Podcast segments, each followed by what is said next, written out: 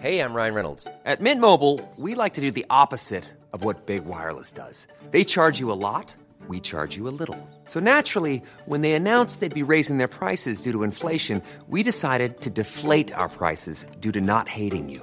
That's right. We're cutting the price of Mint Unlimited from $30 a month to just $15 a month. Give it a try at mintmobile.com slash switch. $45 upfront for three months plus taxes and fees. Promo rate for new customers for limited time. Unlimited more than 40 gigabytes per month. Slows. Full terms at mintmobile.com.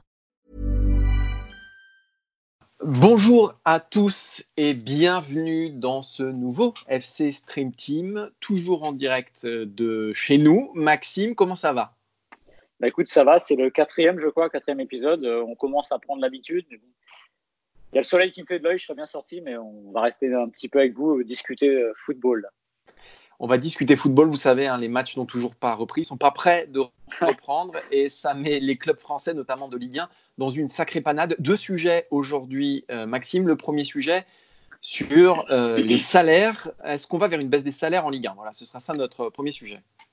Oui, parce qu'on on va rebondir notamment sur ce qu'a dit euh, Jacques-Henri Hérault euh, chez nos confrères de quotidien, sur le sujet en fait des salaires, etc. Et qu'il espère que les joueurs, euh, comme il a dit, vont sortir le vent de l'histoire et se prêter à des salaires. Mais lui, il va un peu plus loin, c'est qu'il demande carrément aujourd'hui euh, à ce que des salaires soient vraiment baissés, mais tout le temps. C'est-à-dire, c'est pas seulement en temps de crise. Et on va essayer de vous expliquer ce qu'il y a derrière ça, et surtout, est-ce que c'est viable d'imaginer que demain euh, le joueur moyen de Ligue 1 touche 30% de moins euh, par mois? On vous expliquera ça. Pour nous, c'est pas très plausible. Et on fera un deuxième sujet, une petite Madeleine de Proust, sur les cinq plus belles finales de l'histoire de la Ligue des Champions, donc sur les 27 dernières années. Qu'est-ce qu'on en retient? Alors, il y aura à la fois des belles finales, des jolis buts, des grands joueurs. C'est à peu près tout ça euh, qu'on a additionné pour, pour vous livrer notre top 5 euh, très subjectif. Voilà. Voilà. et on aura des choix très personnels après qu'on vous expliquera. Donc, on démarre de Marseille-Milan 93 à Liverpool-Tottenham 2019. Et donc, on va démarrer, Maxime, avec euh, le premier sujet. Euh, et euh, on va se poser la question est-ce qu'on va vers une baisse des salaires en Ligue 1 Euh, Vous le savez, la Ligue 1 est dans une sacrée panade, comme à peu près tous les championnats du monde, à cause de la pandémie de Covid-19 qui a mis la Ligue 1, le championnat de France, en suspens pour le moment. Ce sera peut-être annulé, on ne sait pas. On ne sait pas s'il y aura de nouveau des matchs. Donc ça pose de vrais problèmes parce qu'il y a des recettes en moins. On pense notamment aux droits télé et à la billetterie. Et du coup, euh, vu qu'il y a moins de recettes, il ben, faudra peut-être penser à un peu moins de dépenses, à faire un peu moins de dépenses. Vous savez que l'axe principal euh, des dépenses pour les clubs de Ligue 1, ce sont les salaires. Et donc, on réfléchit avec, euh, du côté de la LFP, du côté des clubs, à une baisse potentielle des salaires. Pour l'instant, il y a un accord qui a été mis sur la table du côté de la LFP, c'est 20% pour les salaires compris entre 10 et 20 000 euros mensuels, et ça peut aller jusqu'à 50% pour les salaires supérieurs à 100 000 euros. On parle pour le moment que d'un report et pas d'une annulation, mais dans certains clubs, Maxime, on veut peut-être aller un tout petit peu plus loin. Oui, c'est un peu le sens des, propos de Jacques-Henri Hérault. Pardon. Il était invité mercredi sur Quotidien, l'émission de TMC, et je vais regarder exactement la déclaration qu'il dit. Euh, c'est une situation extraordinaire. Nous sommes dans la crise. Les joueurs doivent se faire des efforts importants. J'espère qu'ils seront au rendez-vous de l'histoire. Alors moi, c'est pas comme ça que j'imaginais l'histoire, le rendez-vous de l'histoire de l'Olympique de Marseille, mais il n'en- reste pas moins qu'on est évidemment, on ne peut pas lui donner tort, dans une situation qui est exceptionnelle, avec euh, bah, un arrêt du football. C'est, on n'est pas en temps de guerre, mais comme l'a dit notamment le président Macron, euh, ça y ressemble parce que justement, le confinement fait qu'il n'y a plus de rentrée d'argent. Euh, ce qui est intéressant dans ce que dit euh, Jacques-Henri Hérault, c'est, évidemment l'effort qu'il demande aux joueurs, mais ça va un peu plus loin. C'est ce que nous révèlent ce matin nos, nos confrères de l'équipe, c'est-à-dire qu'il aimerait que les joueurs fassent un effort, mais pas un effort pendant 2, 3, 4 mois. Ce qu'il veut, lui, c'est un effort ben, euh, tout court, tout simplement, que des gros salaires comme euh, Steve Mandanda, par exemple, comme Florian Thauvin, à qui l'on aurait parlé, euh, acceptent dans leur contrat de dire, bah, je dis, euh, par exemple, aujourd'hui, je ne sais pas le salaire de Mandanda, imaginons 400 000 euros, bah, que disent, demain, bah, Mandanda, son salaire devient de 300 000 euros parce que c'est une situation exceptionnelle. En fait, Jacques-Henri Hérault et l'Olympique de Marseille, notamment, profiteraient de cette période de crise pour justement euh, rebattre le jeu, rebattre les cartes et que le football soit un peu moins libre, on va dire, euh, au niveau capitaliste. Euh, Est-ce que c'est plausible? On va vous le dire après. Est-ce que c'est souhaitable? Dans l'absolu, on pourrait dire oui. Mais surtout, Martin, cette demande de Jacques-Henri Hérault, elle cache quand même une autre vérité. Ouais, moi, ça me pose vraiment un problème parce que si vous voulez, il servirait de, la crise actuelle, ça servirait d'excuse, si vous voulez, pour rattraper les erreurs du passé.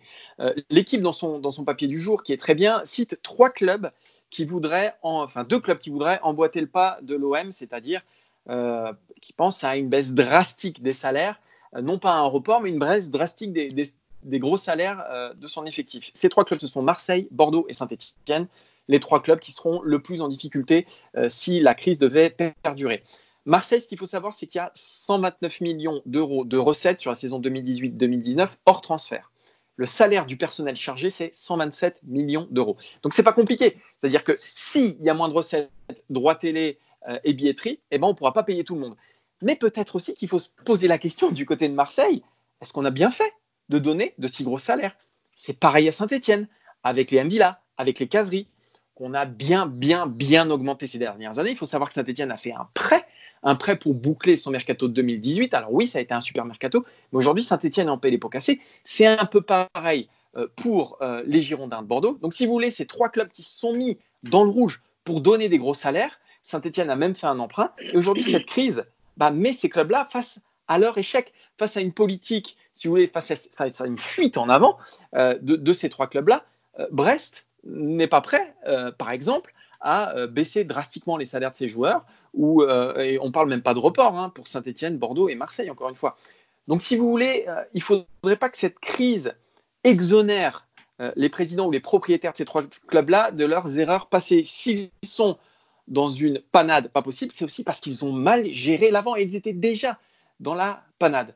Donc je ne voudrais pas qu'on serve de cette crise-là comme une excuse du côté de l'OM, de Bordeaux et de Saint-Etienne, Maxime ça me fait penser un peu à NBA quelques années, au moment du lockout, les, les, propriétaires avaient eu le droit de, entre guillemets, d'annuler un contrat qui sortait des, des, livres, on dit of the books, euh, qui sortait des livres de compte, de compte, comme ça, ça permet de rattraper une erreur passée. Mais comme tu le dis, oui, non, c'est s'il y a un décalage entre eux. En plus, le problème, c'est que c'est lui qui le demande.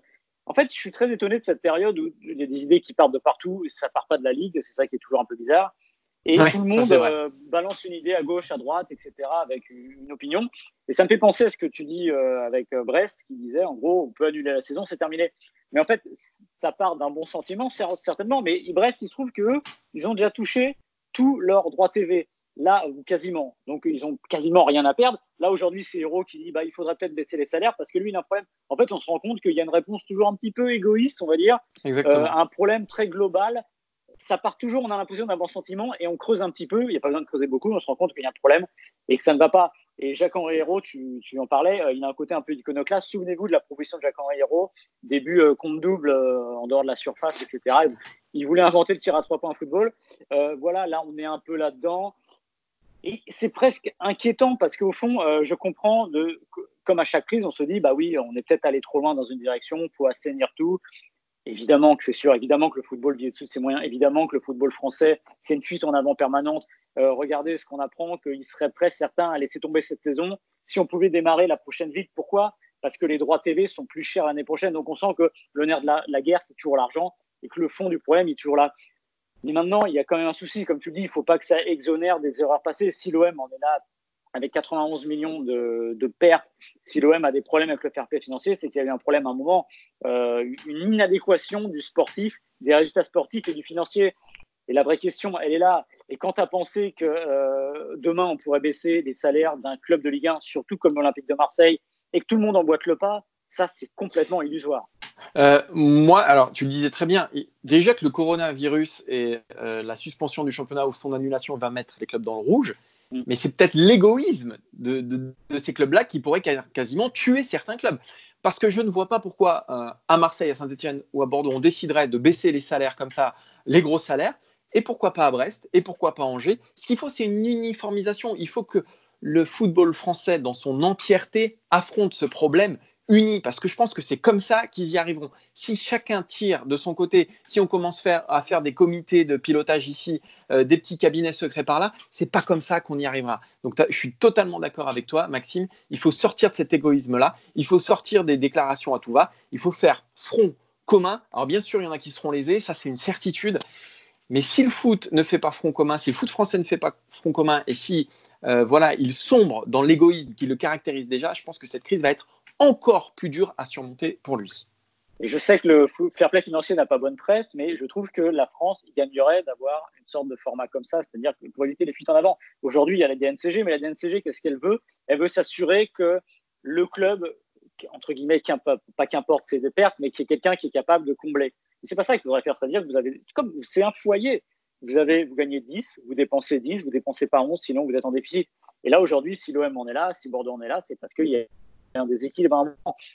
Maintenant, euh, cette idée de, baisser les salaires, de, faire le Robin des Bois, on va dire, du, football français, bah, on ne va pas se mentir, c'est intenable pour deux raisons. Parce que c'est panique fermée, c'est-à-dire qu'aller dire au Paris Saint-Germain qu'il n'y a pas de problème d'argent, euh, bah, on va baisser les salaires. Paris Saint-Germain, qu'est-ce qu'il va dire? Bah, Il va dire bah oui, mais si je baisse les salaires euh, au PSG, la compétitivité européenne par rapport au Real, au Barça, etc., n'existe plus déjà que la compétitivité euh, européenne du football français est à revoir. Rappelez-vous, il y a eu deux victoires en Coupe d'Europe en plus de 60 ans. C'est quand même très très peu.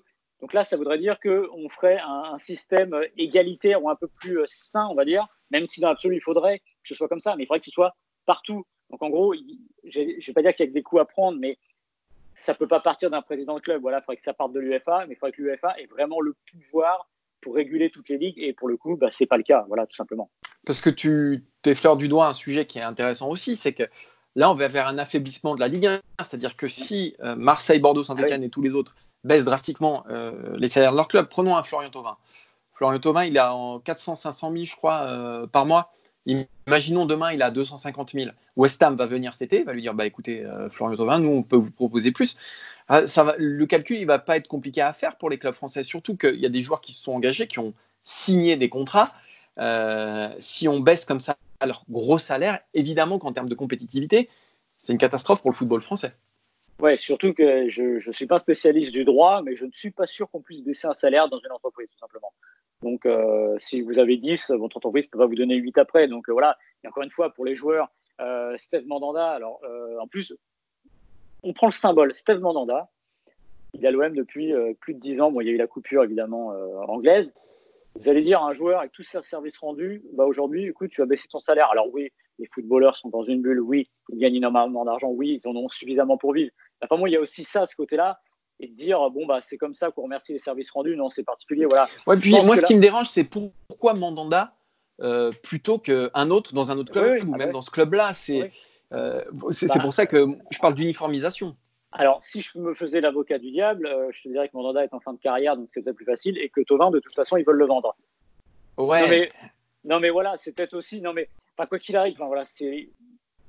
En fait, ce serait pas une mauvaise idée si ça ne venait pas euh, d'un patron de club qui est fortement endetté. C'est ça le problème, tout simplement. Mm. C'est que si demain, il y a l'UFA qui dit, j'y crois guère, évidemment, voilà, là on va droit dans le mur, ça va pas. Y Mais regardez la FIFA tous les ans, euh, après chaque euh, mercato, elle a les chiffres parce qu'ils ont un système centralisé de, transactions. Et tous les ans, la FIFA se vante d'un nouveau record de dépenses au mercato. À partir du moment où on se fête, on fête et on célèbre euh, une forme de, dépenses comme ça à gogo et de, de, gaspillage à la rigueur, on ne peut pas espérer demander au football d'être plus raisonnable. C'est pas possible. Il faut que ça parte d'en haut et beaucoup plus haut que Jacques-Henri Hérault pour le coup. Maxime, on va évoquer le deuxième sujet désormais après avoir parlé des salaires de Ligue 1. On va parler Ligue des Champions. On va parler, et là il ne va pas y avoir beaucoup de Ligue 1, hein, un petit spoiler, de nos cinq plus belles finales de Ligue des Champions. Donc ça commence en 93, ça finit en 2019. Euh, en attendant, on l'espère, celle de 2020. On a choisi nos cinq meilleurs moments, nos cinq meilleures finales. Euh, bah voilà, en 27 ans. Est-ce que tu veux démarrer peut-être, Maxime, avec la première? On va faire ça par ordre chronologique.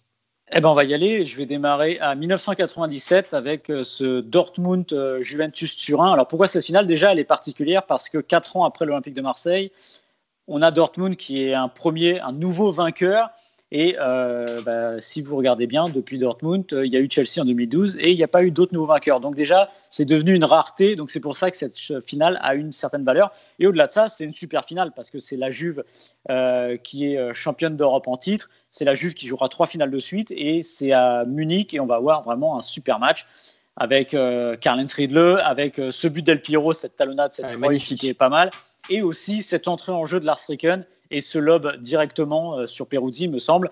Euh, donc c'était vraiment une finale très sympa parce que il y a euh, ce côté qu'on regrette aujourd'hui qu'on a perdu, ce que je disais, d'un peu côté surprise. Et on a tout eu dans ce match-là avec une équipe qui jouait sa première finale de C1. Alors elle avait déjà joué la Juve notamment en C3, elle avait déjà l'habitude des finales Coupe d'Europe, mais là c'est quand même autre chose. C'est de la C1 et elle y était allée vraiment bah, à fond les manettes. C'était pas on va attendre, on va, on va hésiter, on va faire attention.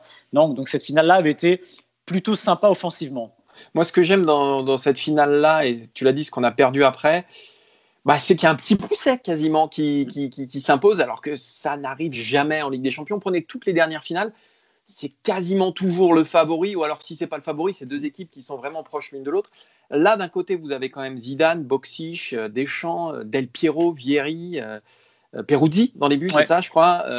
et de l'autre côté, bon, oui, il y a, alors il y a Mathias Zammer, il y a Andreas Müller, mais c'est euh, voilà, c'est incomparable en termes de, vécu, c'est incomparable, même, même quand on prend les carrières de ces joueurs-là rétrospectivement, c'est incomparable. Se dire qu'aujourd'hui, cette équipe de Dortmund euh, terrasse cette Juve-là, euh, ça, paraît, ça paraît assez incroyable. Et la terrasse d'une façon en plus romantique, mm. assez romantique. c'est ce qui rend. Je crois que c'est Ridley qui dit les bookmakers nous donnaient 1% de chance avant cette finale. Et donc, il y a ce côté frais euh, c'est pour ça peut-être qu'on l'a gardé celle-ci. Ouais, il se met, en plus il mène 2-0. Enfin, il y a tout. Il a juste qui revient avec Del Piero. On se dit bon bah peut-être qu'elle va revenir. Voilà. Donc il y a vraiment une super finale. Et je trouve que c'est une finale qui est prêt, euh, prêt à Ray Bosman.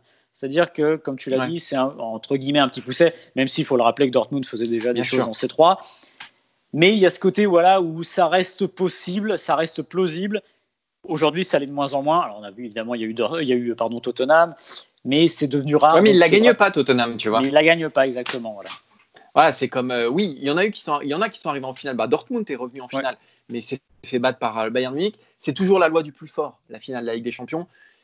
Et là, c'est peut-être la dernière fois où c'était pas vraiment ça. Voilà, c'est pour ça qu'on a choisi cette finale. On passe à, je passe à 99. Euh, ouais, 99, allons-y. 99, pourquoi c'est joli? Bon, bah déjà, qu'est-ce qu'on retient de 99 Je crois que c'est ta préférée, Maxime, à toi. Ouais. C'est pour la fin de match, les arrêts de jeu, Sheringham, Soulshire, le Manchester qui renverse totalement le Bayern Munich. Le Bayern, qui, il faut le savoir, ultra domine cette finale. Euh, je crois qu'il y a deux barres transversales euh, de l'incroyable Mehmet Scholl et de Janker, à la 84e, je crois. Donc, vraiment, le Bayern doit gagner cette finale. Euh, et puis, ce qui y a bien dans cette finale, moi, ce qui me plaît personnellement, c'est que c'est le grand Bayern et c'est le grand Manchester United. C'est-à-dire que même au niveau du casting, c'est incroyable. C'est les meilleurs Allemands contre quasiment les meilleurs Anglais, même si du côté de Manchester, tu as aussi du Schmeichel, tu as du Giggs, pas, que des Anglais, mais les Allemands, c'est Effenberg, c'est Matthaus, c'est Kahn, c'est Bassler, c'est Jeremis. Enfin, c'est toute une, toute une période, toute une époque comme ça.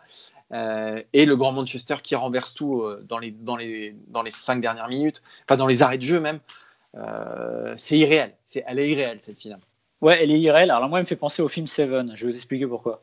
c'est que Seven est un, un, immense film, mais pendant 1h40, on se dit, bon, c'était bien, c'est bien fait, c'est bien foutu mais qu'est-ce qu'on va attendre? Et la fin, qui vraiment, je ne vais pas vous le raconter pour ceux qui ne l'auraient pas vu encore, qui donne au film une, ambiance et une, atmosphère et même une, portée exceptionnelle.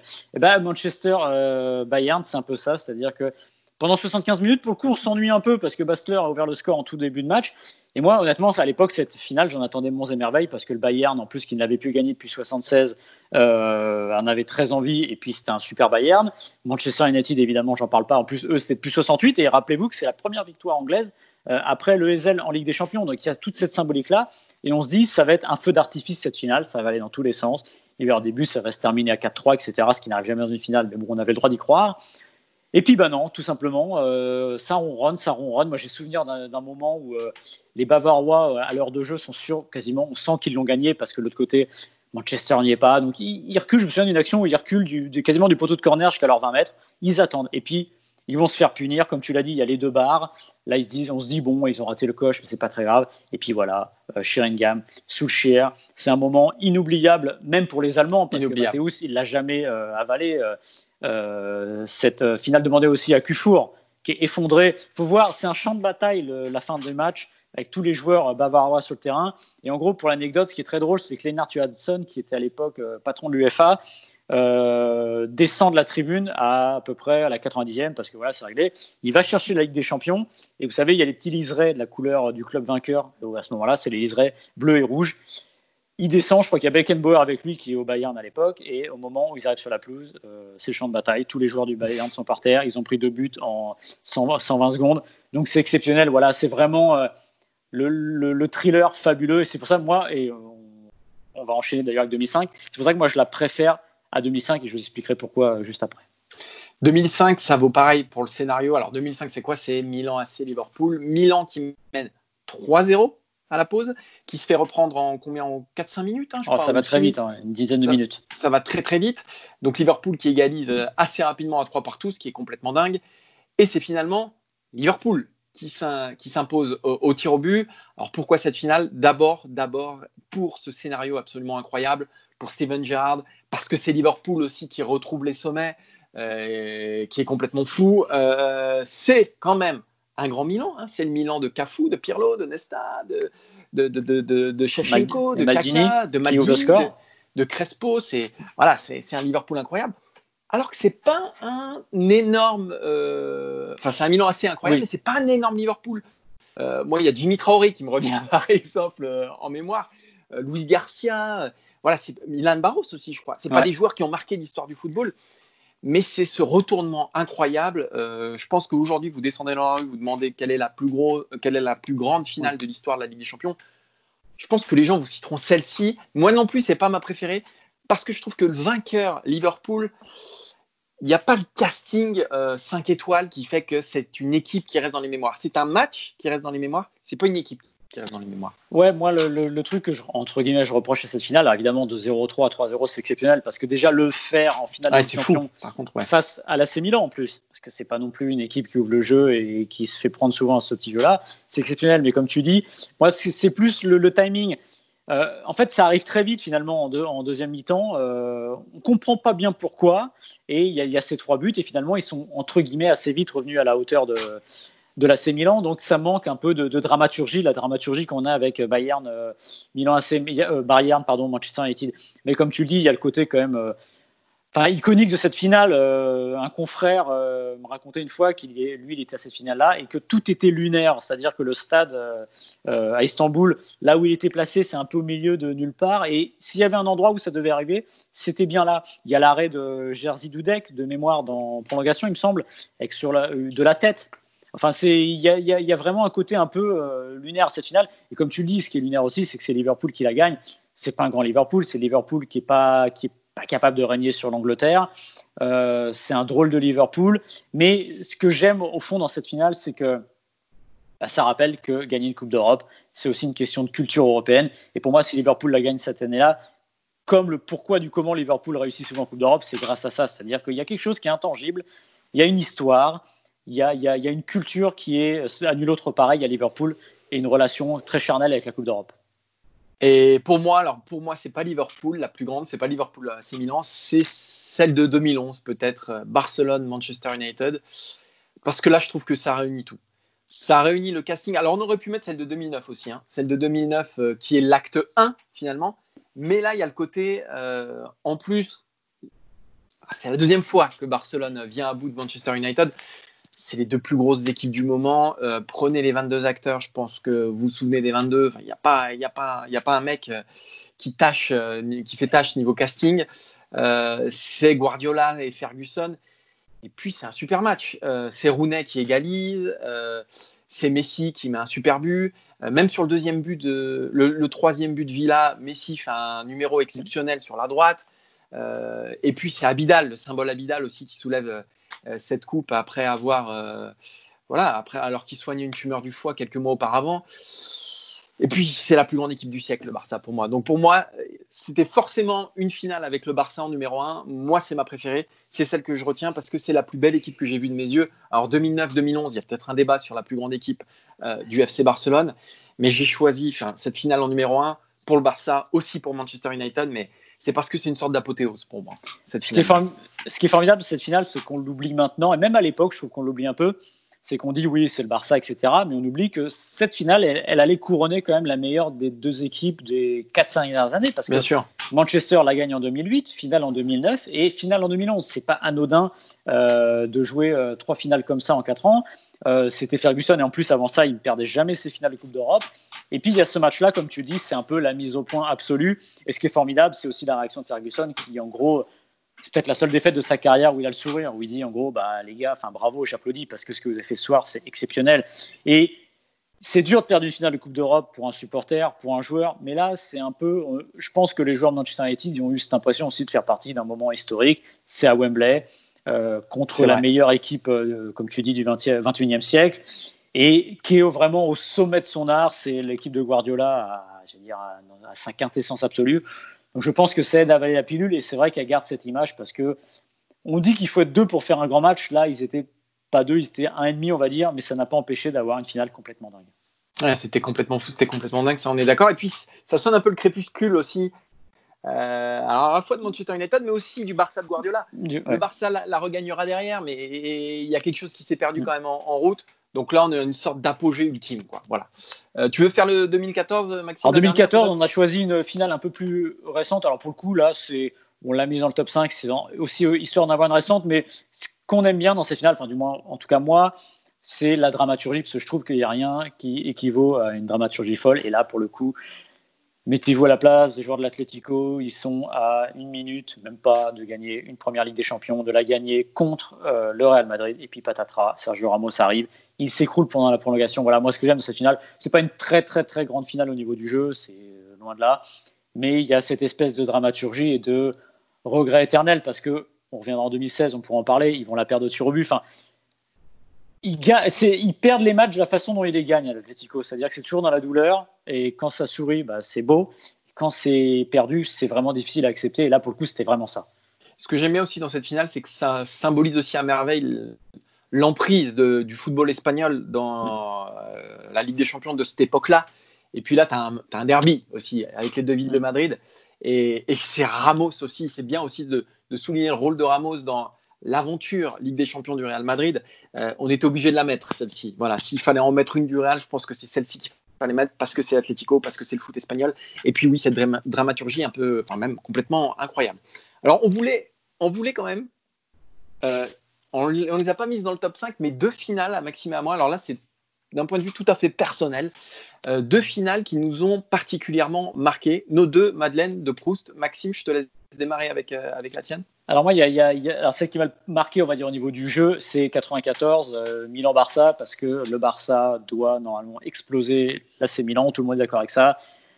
Barça de Cruyff, Barça flamboyant qui l'a gagné deux ans avant, qui va ne faire qu'une bouchée de cet AC Milan qui venait de perdre la finale 93 face à l'OM et qui était sur une petite pente descendante relative parce que euh, vainqueur en 89, 90, finaliste en 93 et 94, c'est toujours très relatif d'être sur la pente descendante. Mais on se dit, voilà, cette équipe va exploser. Et puis là, c'est la victoire du réalisme et de Capello et ce 4-0 exceptionnel à Athènes de mémoire, avec le lob, je crois, de Savicevic qui est exceptionnel, le but de Saï. Eh Donc il y a ce côté quand même euh, assez, assez mythique à cette finale-là. Et je rajouterai vite, très vite, 2012, euh, parce que j'aime beaucoup ce qui se passe en 2012 par la dramaturgie. Et c'est vraiment une image qui m'a marqué, c'est le but de Drogba, son tir au but, pardon, quand il euh, marque le but de la victoire. Et cette espèce de plénitude, voilà, on sent le soulagement, on a l'impression que tout le poids de la quête de Chelsea depuis 10 ans était sur leurs épaules et vient de tomber d'un coup. Et c'est vraiment une image que je garde en mémoire qui est vraiment particulière. On sent que c'est un, aboutissement absolu.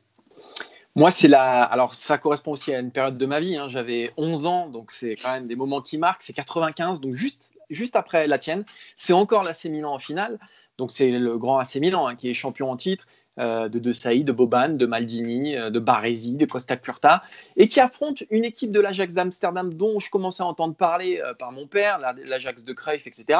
Mais une Ajax, finalement, les joueurs, tu les connaissais assez peu. Alors oui, il y avait Rijkaard qui était revenu, revenu au Bercail pour, pour encadrer tout ça, mais c'est l'Ajax de, de Van der Sar, de Sidorf, de Reisinger, des frères de Boer, de, de, ouais, de Davids et de Patrick Kluivert, l'unique buteur de cette finale. Alors la finale, en termes de jeu, elle vaut pas grand-chose. C'est une finale verrouillée. Euh, et c'est donc Kluivert qui marque dans, dans les 20 dernières minutes, me semble-t-il. Euh, ouais, 10 83e, je crois, quelque chose comme ça. Voilà. il était remplaçant d'ailleurs. Il était remplaçant, il rentre en jeu, tout à fait. Mais si vous voulez, c'est la consécration de cette génération spontanée de l'Ajax. Euh, et qu'après, on va voir euh, disséminer dans le monde entier les Overmars, les Sidorf, les Van der Sar, les, les Kluivert, vous les reprenez tous. Et, et moi, j'avais une affection particulière pour cette bande de petits jeunes. Euh, Kluivert, c'est 18 ans, Overmars, c'est 22, David, c'est 22, Sidorf, c'est 19. cette bande de petits jeunes qui fait la nique au grand Milan AC, tenant du titre. Euh, le Grand Milan AC de, de, Capello. Moi, j'ai 11 ans, je vois ça, et puis je vois une légende qui reprend forme sous mes yeux, la légende de l'Ajax. L'Ajax qui avait tapé le Bayern 5-2 en demi-finale, quand même. Euh, donc, c'était pas n'importe quoi. Alors, c'était un one-shot. Euh, et, mais j'ai adoré, j'ai adoré cet Ajax-là. Ils font quand même finale l'année d'après. Ils font finale l'année d'après. Sur rebut, voilà. Mais on parlait, pour, pour, boucler la boucle, on parlait de finale pré-Bosman 97. Ah bah là, on, est, en plein dedans. on est en plein dedans. Voilà. Hum, hum, voilà. voilà. Et ben voilà pour les finales qui nous ont marqués. On vous remercie d'avoir suivi euh, cette émission en notre compagnie. Merci beaucoup Maxime. On se donne rendez-vous la semaine prochaine. Merci Martin, même endroit, même heure. Voilà, pour évoquer euh, tes souvenirs, j'espère encore, et parler évidemment de l'actualité du football. On espère que d'ici là, ça aura un petit peu avancé dans tous les secteurs. Voilà. On vous souhaite de rester chez vous. On vous souhaite de rester en bonne santé. On vous le demande, oui. On vous le demande, voilà. Et on, vous, voilà. et on se donne rendez-vous la semaine prochaine, Maxime. Salut. Ciao tout le monde. Bye bye.